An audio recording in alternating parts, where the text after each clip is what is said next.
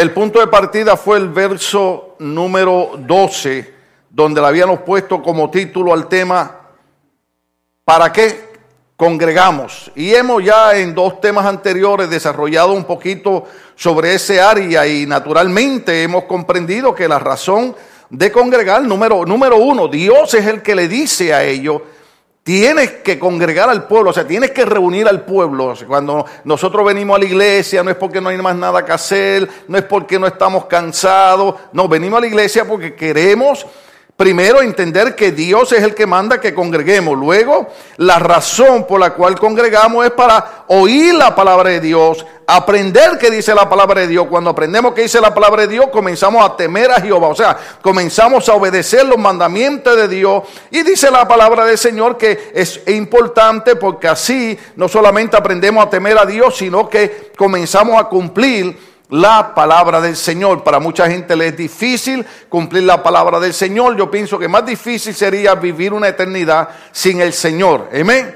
Creo que lo poquito que obedezcamos a Dios aquí no se puede comparar con la grandeza que vamos a, recibir. De hecho, la Biblia lo dice. Los apóstoles dicen, nada de lo que nosotros sufrimos en este mundo se puede comparar con la gloria venidera que va a acontecer cuando Jesucristo se manifieste. Entonces usted pone en balanza. Es como cuando usted toma un medicamento que le dicen, bueno, este medicamento te, te, va a dar dolor en los músculos, te va a hacer sentir un poco cansado, pero te va a eliminar la enfermedad. Entonces usted dice, bueno, puedo bregar un poquito con los síntomas, pero me va a quitar la enfermedad. Con el Señor es lo mismo. A veces decimos, ay, pero es que estar en una iglesia, es que no puedo tomar tequila, es que no puedo tomar Don Q, es que no. No, mira, hermano, usted puede tomar lo que usted le dé la gana. Cada persona es responsable de su vida. Yo prefiero no tomarlo porque la Biblia dice que cuando nos emborrachemos, nos emborrachemos con el vino, pero del Espíritu Santo. Amén.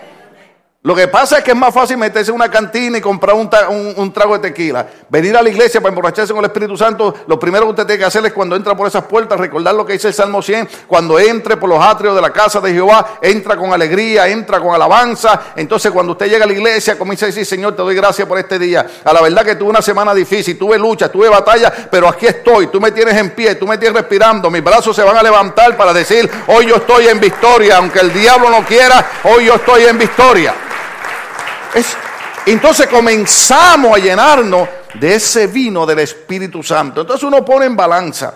¿Valdrá la pena yo dejar algunas cositas por el lado para ganar una gloria eterna, una, una, bendición de Dios? Yo creo que sí vale la pena. Entonces, nos vamos al verso número uno, donde la Biblia dice de esta manera. Estamos en Deuteronomio capítulo 31.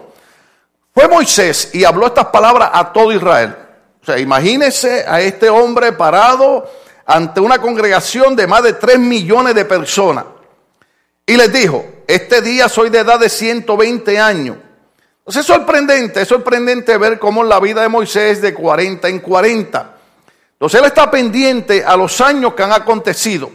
Nosotros explicamos esta situación en un mensaje anterior, pero recuerden que cuando Moisés tenía 40 años, dice la Biblia que decidió ir a visitar a sus hermanos los hebreos. A los 40 años le encuentra un egipcio que está golpeando a un hebreo, le da un puño, lo mata y tiene que salir huyendo de Egipto. Pasa 40 años ella en tierra de Madián cuidando ovejas, olvidándose de que había sido un príncipe y a los 80 años Dios le dice, tengo un trabajito para ti. Imagínese, a los 80 años. A los 80 años ya nosotros estamos asegurando el retiro, el testamento y todas esas cosas. Porque Dios es así. Dios te puede llamar a los 20 años, te puede llamar a los 40, te puede llamar a los 80. Puede ser que Dios diga, mira, yo llamé a aquel jovencito de 20, pero no quiso. Llamé a aquel de 40 y no quiso. Pero tú tienes 80, pero tú estás dispuesto. El secreto con Dios siempre es tener un corazón dispuesto a obedecerle. Las cosas de Dios no siempre son a la manera de nosotros. ¿Cuántos pueden comprender eso? Hay cosas que uno le diría a Dios, Señor, fíjate que yo me gustaría trabajar para ti, me gustaría hacer esto para la iglesia, pero, pero si lo hiciéramos de esta manera fuera mejor. El problema es que nosotros no entendemos que nuestra mente es limitada. Nosotros sabemos hasta este minuto. Ya Dios sabe lo que va a pasar dentro de 100 años. ¿Usted sabía eso? Entonces, yo quisiera que fuera así, pero Dios sabe que conviene que fuera de la otra manera. Entonces Dios llama a este hombre a los 80 años para pasar 40 años más en un desierto. pasando luchas, batallas, dificultades. Mire, para que usted tenga una idea, ponme ahí de, Deuteronomio, creo que va a ser el capítulo 1, creo que también por ahí el verso 12, para que los hermanos puedan entender más o menos de qué, de qué yo estoy hablando. ¿Cuántos padres hay aquí? Padres que en su casa esté la esposa y por lo menos dos hijos. Mm, hay mucho, hay mucho. Hay mucho. ¿Y cuántos padres hay aquí que ya sus hijos pasaron la adolescencia, ya pasaron de los 13, 14, 15 años? Mm, ¿Cuántos hay que sus hijos por los 18 por ahí?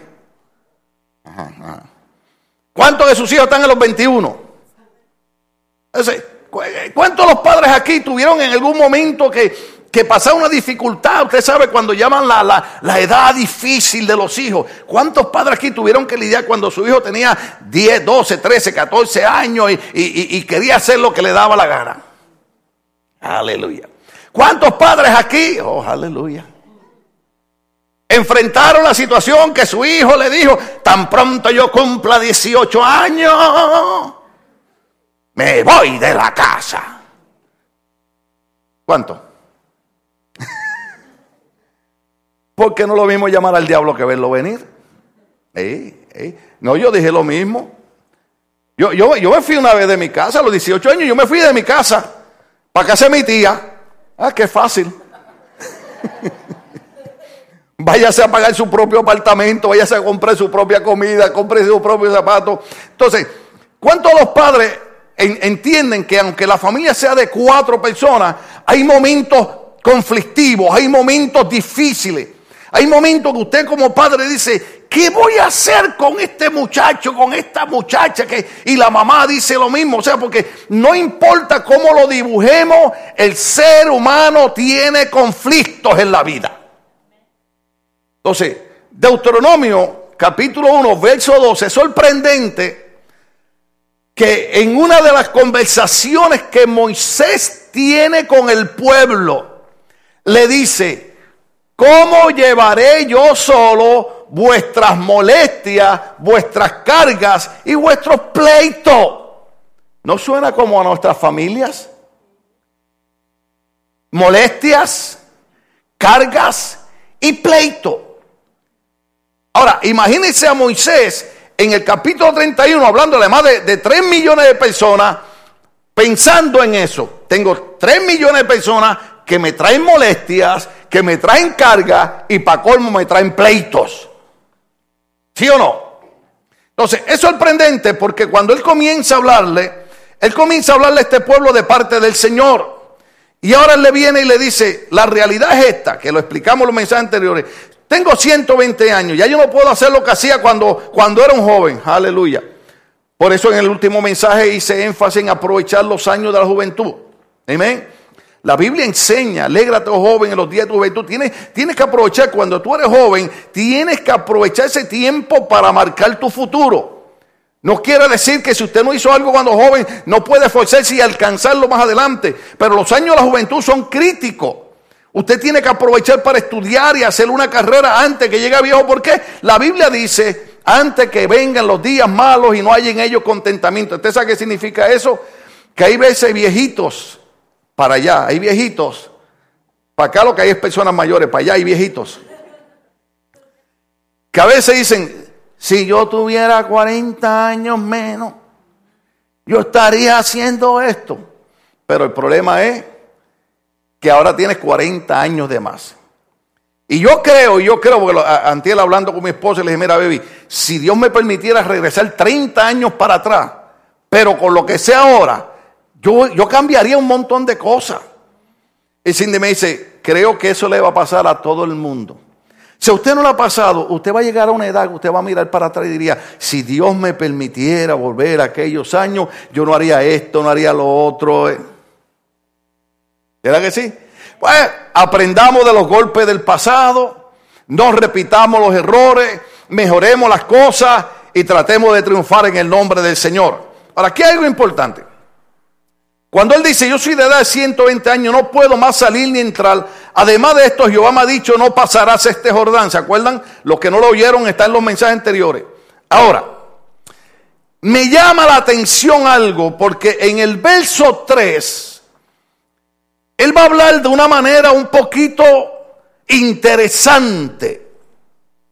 Porque él está hablando, si usted miraría bien en los primeros versos, podríamos decir que él está hablando de una manera resignada. Usted sabe cuando usted eh, dice, bueno, no importa lo que haga, ya no voy a lograr esto. Y usted se, se resigna. ¿Cuántos entienden eso? Entonces, en los primeros versos le está hablando de una manera resignada. No hay cómo cambiar esto, tengo 120 años. A esta edad no puedo entrar ni salir como antes. Sino aquellos adultos que están aquí, que bailaban el pasito duranguese cuando tenían 20 años, trate de hacerlo ahora a los 60. Va a quedar no bailando quebradita, va a quedar quebrado. Porque es la realidad de la vida. Entonces, él está hablando como de una manera resignada. Tengo 120 años, no puedo entrar, no puedo salir. Oiga esto. Y como de una manera tal vez, si alguien le quisiera decir como negativa. Dice, y además de esto, no solamente que, que, tengo 120 años, acá, acá diría, no solamente que tengo la artritis, no solamente que tengo el azúcar, no solamente que tengo la presión, no sé qué, qué más le ponemos. Y encima de eso, dice Moisés, Dios me ha dicho, tú no vas a entrar a la tierra prometida. ¿Se acuerda que lo probamos en el mensaje anterior? Todos los besos que leímos, no podemos repetir eso.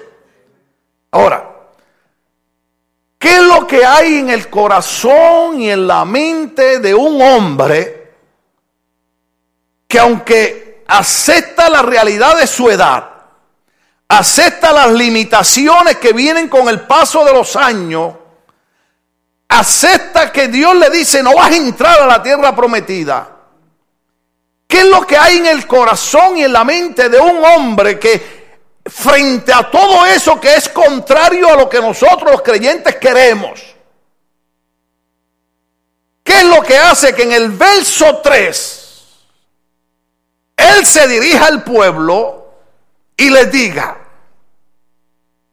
Jehová tu Dios, wow, el mismo Dios que le acaba de hablar, el mismo Dios que le dice, mira, no vas a entrar a la tierra prometida. Es más, Dios le dijo, ¿se acuerdan el mensaje anterior? Vas a morirte.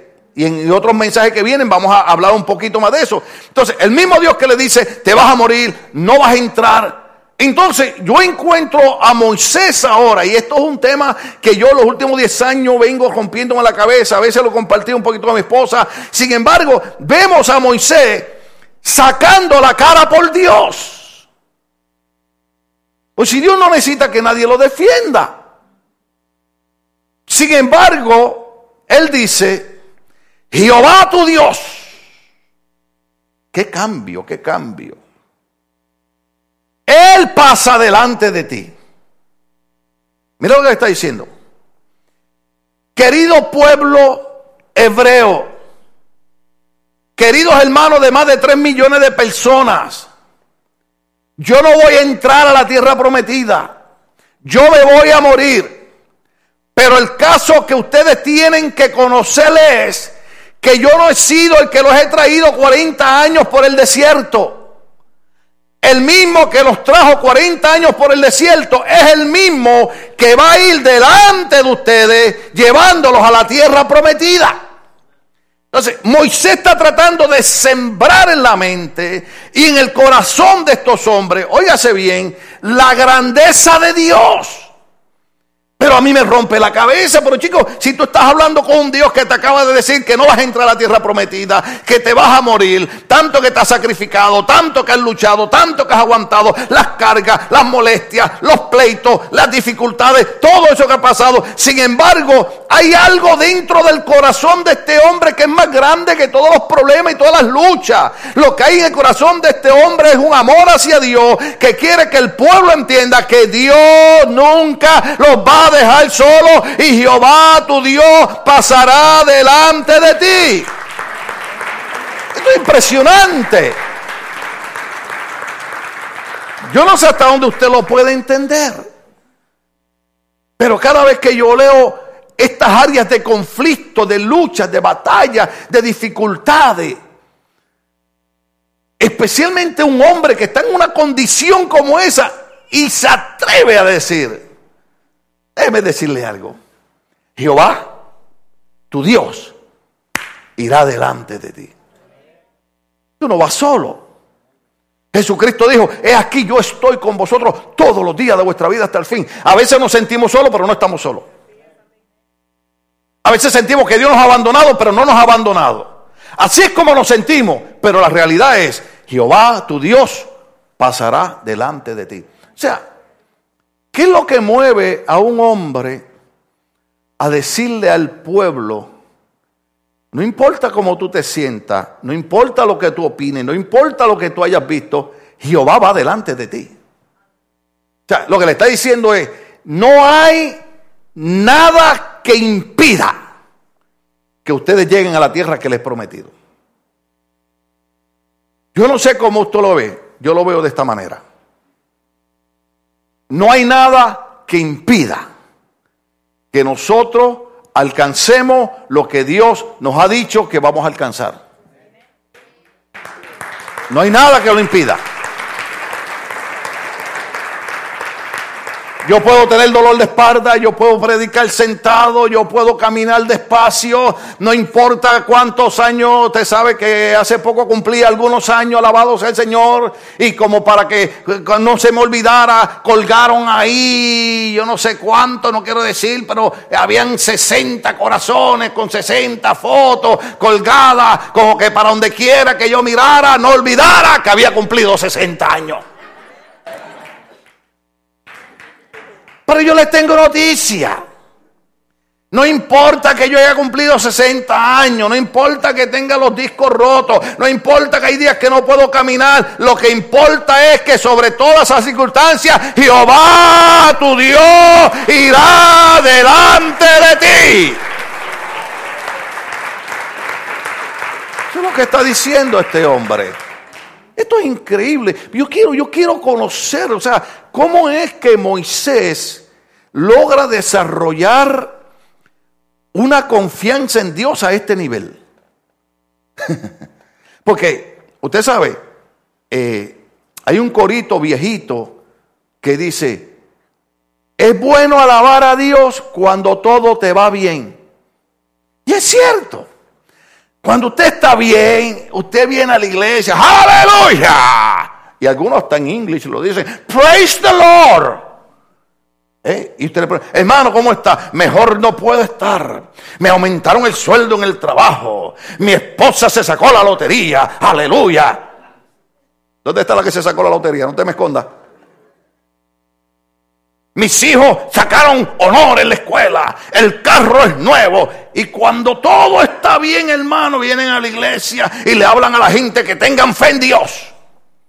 Pero cuando se cambia la situación, siempre recuerdo el cántico de la hermana Castro en Puerto Rico que decía, ¿dónde están los que decían aleluya? ¿Dónde están los que decían gloria a Dios? Y yo tengo problemas cuando predico porque yo vengo de la vieja guardia. La vieja guardia es que nosotros aprendimos a servirle a Dios cuando estábamos bien y cuando estábamos mal. Aprendimos a servirle a Dios cuando teníamos comida y cuando no había comida. Cuando había dinero y cuando no había dinero. Cuando había carro y cuando no había carro. ¿Entiende? Entonces, eh, eh, eh, aquí, hay, aquí hay un hombre que está tratando de enseñarnos a nosotros cómo desarrollar una relación con Dios, que aunque las cosas no vayan como nosotros queremos que vayan, todavía podamos decir, es que no importa lo que esté pasando, Jehová va delante de nosotros. Eh, yo, no sé si usted me entiende dónde, dónde yo estoy aquí eh, eh, detenido. Es que yo me estoy rompiendo la cabeza. ¿Cómo es posible que a un hombre no le fue bien en los últimos 80 años? Y sin embargo está diciendo, Jehová va delante de ustedes. Wow. ¿Sabe qué me dice eso a mí? Que si Moisés pudo creer en Dios y le pudo decir al pueblo, Jehová va delante de ti, óigase bien aquí, vamos a hacer un frenazo aquí. Moisés estaba del otro lado de la cruz. Todavía Moisés no había experimentado lo que usted y yo hemos experimentado. que nosotros somos parte de un Cristo que dejó su trono de gloria, murió en una cruz por nuestros pecados, resucitó de entre los muertos, predicó durante 40 días, fue levantado en una nube, está sentado a la mano derecha del Padre y ese Cristo dice, yo soy la cabeza y ustedes son mi cuerpo. Entonces, si nosotros somos el cuerpo de Cristo, la Biblia dice, ninguna arma forjada podrá prosperar en contra de ti. Porque la iglesia es el cuerpo de Cristo. El apóstol Pablo lo pone de una manera más, más sencilla, pero a la vez elegante. En breve la iglesia le aplastará la cabeza a Satanás. Moisés hablaba de confianza y de seguridad en Jehová Dios.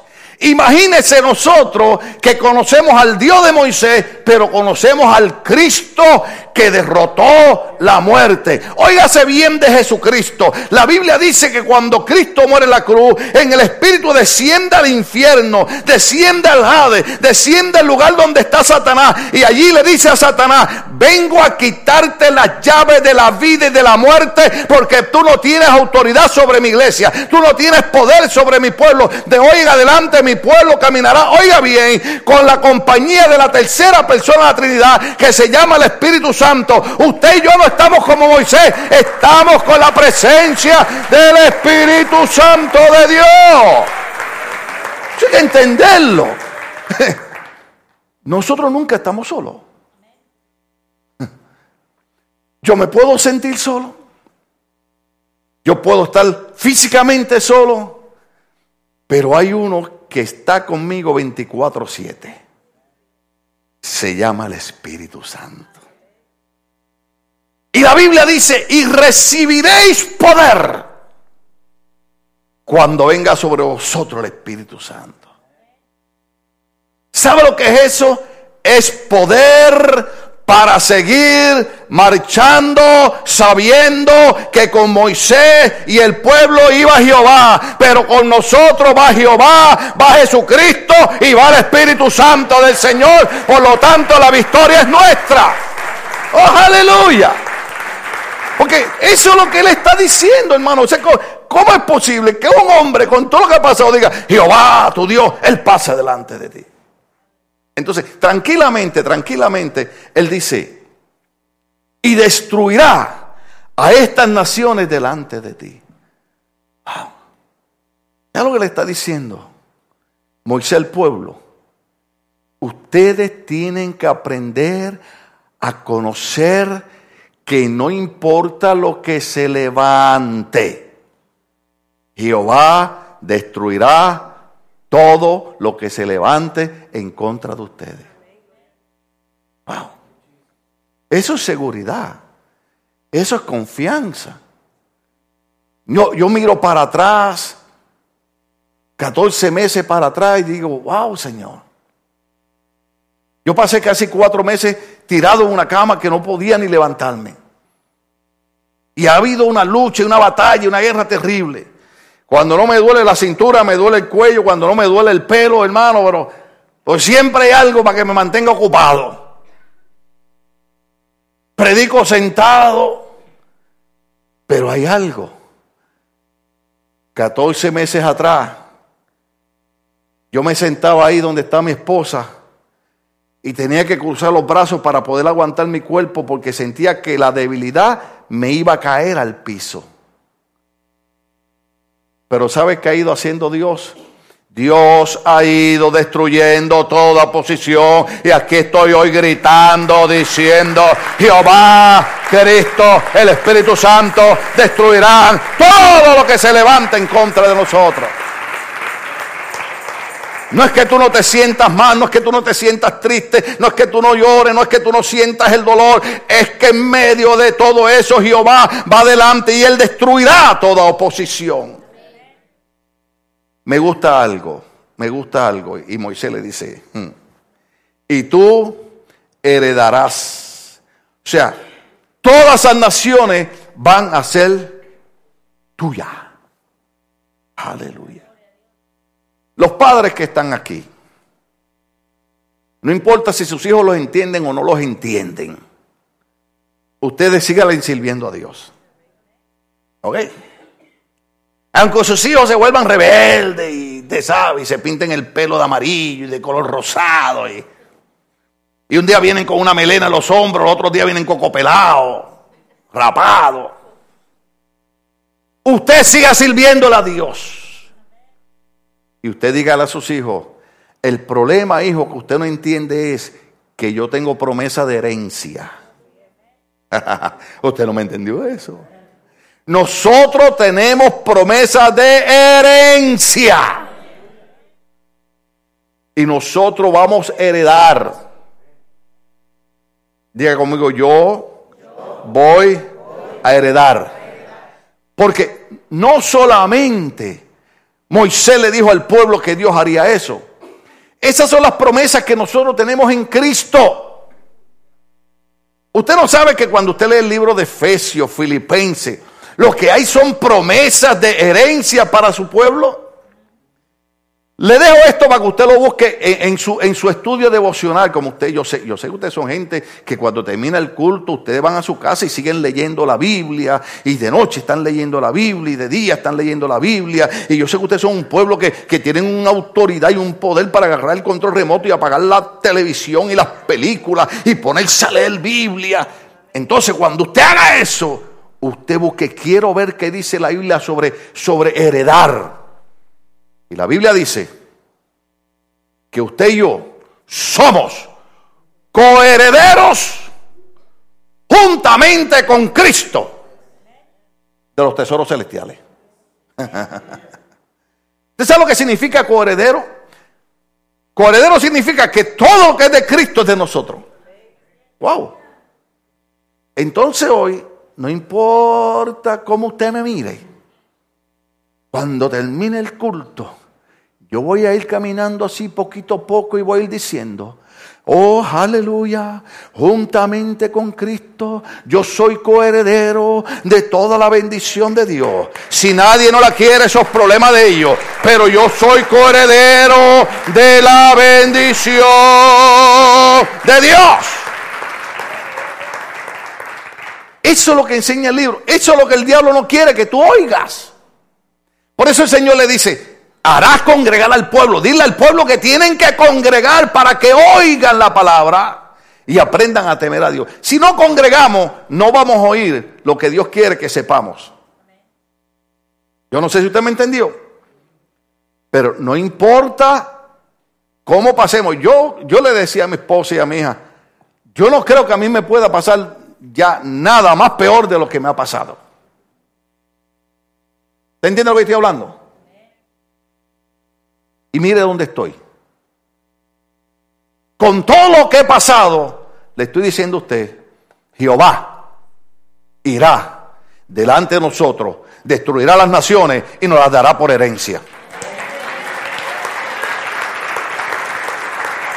Es impresionante porque, porque Moisés a esa edad debiera estar, hermano, como, a veces yo me roto la cabeza cuando dice, oye Señor, pero ven acá. A veces cuando yo lloro, lo único que le digo al Señor, Señor, yo lo único que he hecho por 42 años ha sido tratar de servirte. Y he tratado de vivir en honestidad y he tratado de vivir y, me he ganado enemigos y he luchado. Y, oiga, hermano, a mí me ha pasado como Moisés. Pero sin embargo, cuando yo leo el libro, lo que veo es que no importa lo que pase, porque Moisés pudo haberse parado frente a tres millones de personas y decir, ay hermano, qué desgracia la mía. Mira vos que mira que después de 40 años yo guiándolos por el desierto, la gran comiendo nada más. Eh, maná todos los días. Y aquella vez que nos dieron carne, nos dio malestar de estómago. Sí, porque eso es lo que dice la Biblia. Y, y, usted, hermano, Dios te bendiga, compadre, que le vaya bien en la tierra prometida porque Dios no me va a dejar entrar. Yo me voy a quedar acá. ¿No es lo que hacemos nosotros? ¿Ah? Sin embargo, él dice, olvídate que tengo 180 años, olvídate que pasé 40 años por el desierto, olvídate que Dios me dijo que no iba a entrar, olvídate que Dios me dijo que iba a morir. Aquí lo importante es que no importa lo que pase con mi vida, dijo Moisés, Jehová va delante de ustedes, destruirá las naciones y le va a dar la gerencia. Eso es lo que yo quiero que quede plasmado en su mente. ¡Wow! Esto indica, esto indica que Moisés había hecho algo que nosotros todavía no lo estamos haciendo. Moisés había invertido tiempo, diga conmigo, invertido tiempo. Moisés había invertido tiempo en relacionarse con Dios. Mire, yo no sé, yo no sé, pero a veces usted confía en alguna persona. Eso es un poquito difícil, porque confiar en la gente ahora es. ¿Cuánto sabe que estoy diciendo, verdad? Confía en mí. Uy, ay, ahora menos.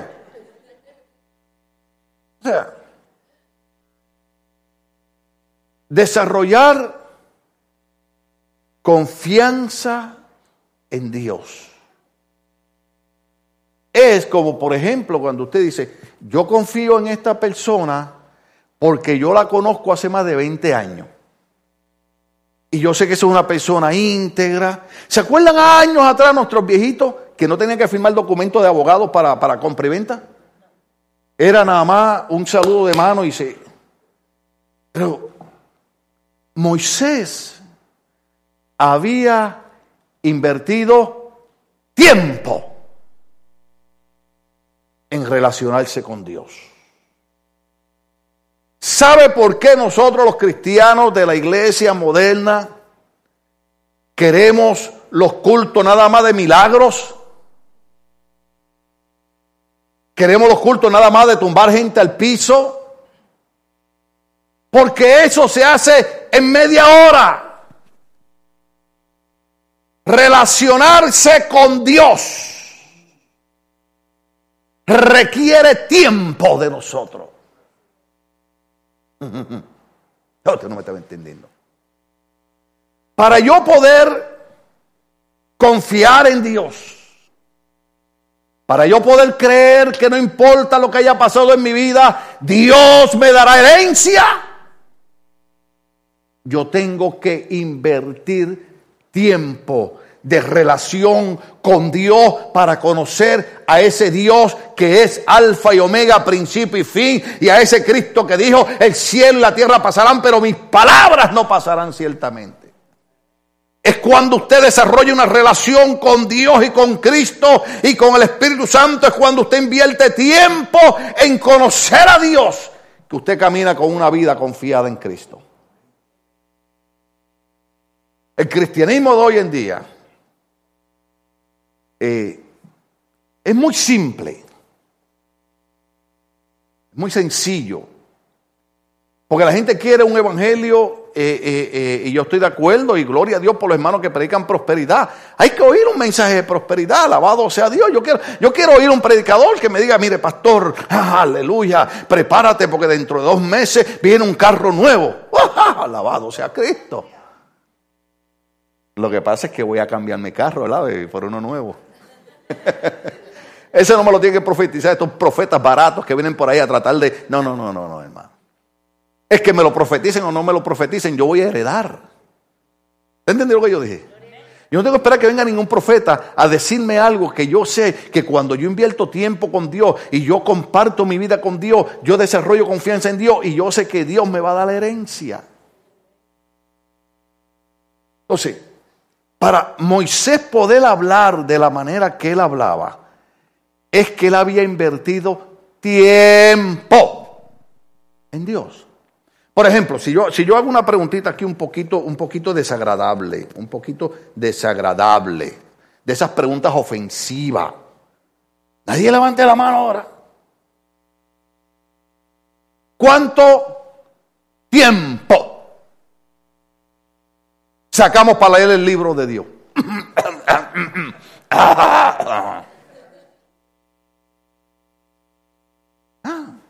Deje que sea su corazón quien le diga. Hay pastores que, ay, es que dio el trabajo, Dios mío. Ay, pastor, que la casa. Ay, que esos chiquillos. Ay, pastor. Pero, pero, pero, pero si hay tiempo para ver las novelas. El domingo pasado no me acordaba de ninguna. Tuve, tuve que irme, oye, oye, mire, perdóneme, tuve que irme al televisor a ver los anuncios de la novela para poder acordarme de alguna. Y ahora hay una que es la menos que les recomiendo a los hermanos. Hay una que se llama La esquina del diablo. Eh, no me diga a mí que usted no lee la Biblia por estar en la esquina del diablo.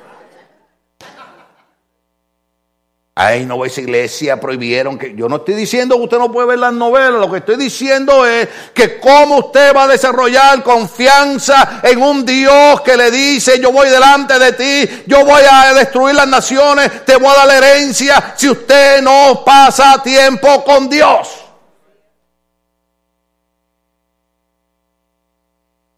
Yo me asusté los otros días porque fui a un cine un día y, y antes de empezar la película pasaron para el mes que viene esta película, para el otro mes viene esta.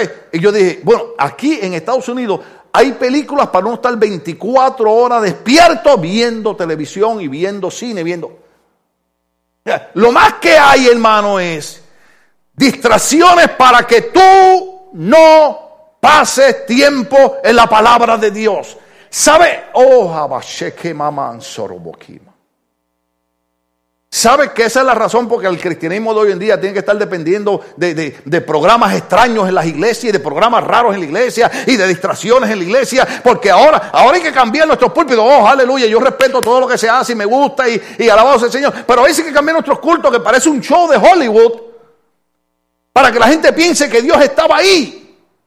Déjame decirte algo aunque hoy no hubiera música, aunque nadie hablara en lengua, aunque nadie danzara en el espíritu, yo entro y salgo a esta iglesia sabiendo que Dios estaba en medio de nosotros, porque la Biblia dice, donde hay dos o más reunidos en mi nombre, yo estoy en medio de ellos. Dios está en medio de nosotros. Pero usted no puede desarrollar confianza en un Dios con el que usted no se relaciona. Mire, se lo pongo más fácil que me entiendan, ¿me entienden? Porque aquí hay gente joven para que me entienda. Cuando usted agarra el teléfono y empieza a mandarle texto al amigo o a la amiga. Y, no, y no, he, he, he, betrayed me. I thought he was a nice guy, but, oh. O si no, oh man, I thought she was a nice girl, but I, saw her with, you know, and, he told me he was my friend, and I saw her with him. ¿Ah? Y se cuentan las cosas íntimas. Tenga cuidado. Mis cosas íntimas se las cuento solo a Dios. ¿Eh? Ay, hermano, a veces viene, oiga, pastor, déjeme preguntarle algo. Y yo le digo, bueno, vamos a orar por eso. Pero pastor no me contestó. No, esas cosas solamente se lo digo, ah. Hay cosas que usted solamente se las puede decir, ah. Pero entonces, ¿cómo es posible que usted tenga confianza en un amigo y en una amiga y no tenga confianza en Dios. Ah, ¿sabe por qué? Porque usted pasa mucho tiempo con el amigo y con la amiga. Ah. Mire, voy a decir esto, nadie se ofenda, nadie se ofenda, aleluya, yo los amo, los quiero. Una de mis debilidades es que a mí no me gusta que la gente se sienta mal conmigo. Una de mis debilidades como pastor es que a mí no me gusta eh, eh, eh, que la gente se ofenda conmigo. Vaya, claro, no, importa cómo yo lo ponga, siempre hay gente que se ofende, porque hay gente que tiene un complejo de ofensivos que, de nada se ofenden, pero, pero yo no los quiero ofender. ¿Amén? Pero yo pregunto ahorita, ¿cuánto tiempo usted invierte en leer la palabra de Dios? Hmm. Ahora viene la otra. ¿Cuánto tiempo usted invierte en orar?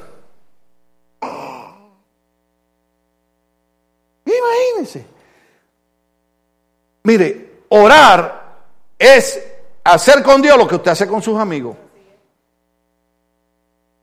Usted a veces en la iglesia nos llama un hermano y una hermana dice, mire hermano, venga acá, mire, yo le quiero contar este problema para que usted ore por mí y, mire, y este problema y así, y es que este sinvergüenza, yo lo amo, pero es un sinvergüenza. Y usted le cuenta, hermano, Entonces, eso mismo, venga al altar y dígale, Señor, es un sinvergüenza, pero tú cambiaste a un cobrador de impuestos que era un ladrón. Tú puedes hacer algo por él. Entonces, usted invierte una hora, dos horas hablando con un hermano en la iglesia y no invierte media hora hablando con Dios. Una vez, una vez, una vez vi una hermana, perdónenme las hermanas, las hermanas lo más lindo que hay en la iglesia, ¡up! se me fue el tiempo. Y la hermana, y, y, y es que este marido mío, y es que este hombre, y es que esto y lo otro, y para aquí y para acá. Y un día, y un día vino un pastor y le dijo, hermana, si usted pasara más tiempo hablándole a Dios sobre el problema que usted tiene con su marido, en vez de estarse diciendo a los hermanos de la iglesia, ya Dios hubiera hecho algo. Mire, no indisponga a su esposa y a su esposo con los hermanos de la iglesia. ¿Qué van a hacer ellos? Se me está yendo el tiempo. Para desarrollar confianza en Dios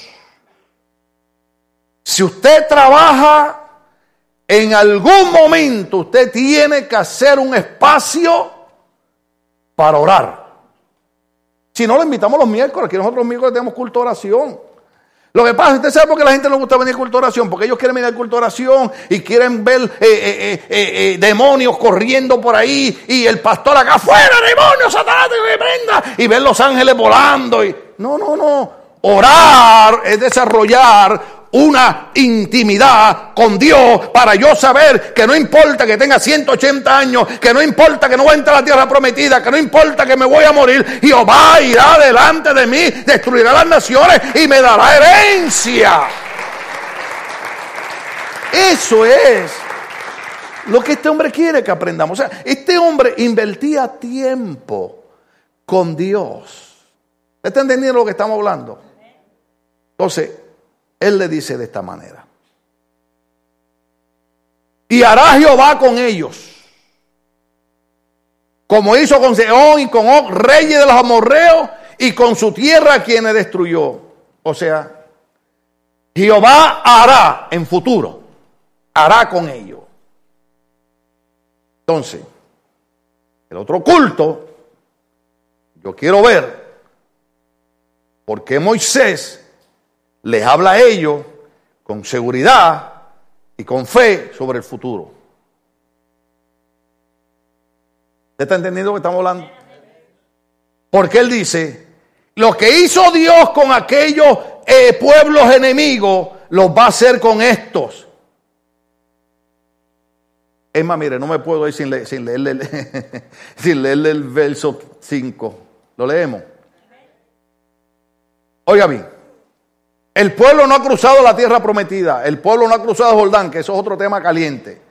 Sin embargo, Moisés le dice, el hombre que invierte tiempo con Dios, el hombre que tiene una relación con Dios, el hombre que lee el libro de Dios, el hombre que ora con Dios, el hombre que ha desarrollado esa seguridad, le dice, y Jehová los entregará delante de vosotros, los va a entregar, y haréis con ellos conforme a todo lo que os he mandado. ¿Sabes lo que está diciendo? ¿Sabes lo que está diciendo? Oye bien, oye bien, oye bien, oye bien. Oye bien. Cuando tú desarrollas intimidad con Dios, pues yo quiero, yo quiero decirle algo bien honestamente, no toda la gente que viene a la iglesia desarrolla relación con Dios. Y yo quiero que usted siga viniendo, no se sienta mal por eso, yo quiero que usted siga viniendo, porque, porque es lindo venir a la casa de Dios y sobre todo oír, oír, oír, oír. Porque usted oye, usted oye y desarrolla fe en Dios. Y aprenda a temer a Dios, porque, porque el, punto, el punto de partida es, harás congregar. La gente se congrega para oír estas cosas. Pero déjame decirte algo. La razón por la que a veces encontramos el culto largo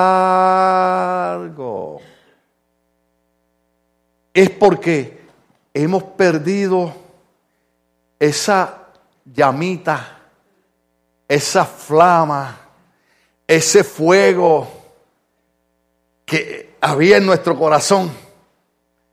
Usted sabe, cuando usted está disfrutando algo, usted no quiere que se acabe. Porque usted está, oiga la palabra, apasionado con eso. Pero cuando usted pierde la pasión por Dios, cuando usted pierde aquello que una vez, ¿alguno de ustedes recuerda antes cuando usted venía al culto, aleluya, y usted veía hermanos que no alababan a Dios y usted decía, pero qué diablo le pasa, ¿por qué no alaba? Porque usted estaba apasionado con Dios. Usted se acuerda cuando venía un predicador y decía, bueno, voy a orar por algunas personas y cuando, y cuando, cuando la gente miraba ya usted estaba en el altar porque quería que oraran por usted. Ahora vienen predicadores Hermano, el Señor me dice que hay una persona que, y yo quiero que pase porque Dios le quiere ministrar. Y yo ya, ah, mm. ¿cuándo se va a acabar esto? ¿Y sabe qué, hermano? ¿Sabe qué? Yo he estado en un hospital. Yo estuve una vez en una operación y estaba en un hospital boca arriba con mangueras, con suero y mangueras metidas al vientre y no me podía mover porque cualquier movimiento me daban unos calambres horribles. Entonces, lo único que podía hacer era mirar al techo. Padre, en el nombre de Jesús, yo te pido que tú toques mi cuerpo, sáname, obra Dios amado, para aquí, para acá. Mire, le voy a decir la verdad, aunque usted se enoje conmigo. Yo prefiero estar aquí en la iglesia. diciendo, oh Señor, yo no sé qué está predicando este hombre, pero yo prefiero estar aquí donde se está hablando de ti, que estar en una cama hospital con un suero y unas mangueras cogiendo calambre sin poderme mover. Oh, aleluya. Porque déjeme decirle algo. Yo jamás pensé estar en un hospital. Y me llegó el día. Y todas esas cosas nos enseñan que es mejor estar un día delante de la presencia de Dios que mil fuera de ellos. Dios les bendiga en este día. Seguimos el otro domingo. Aleluya.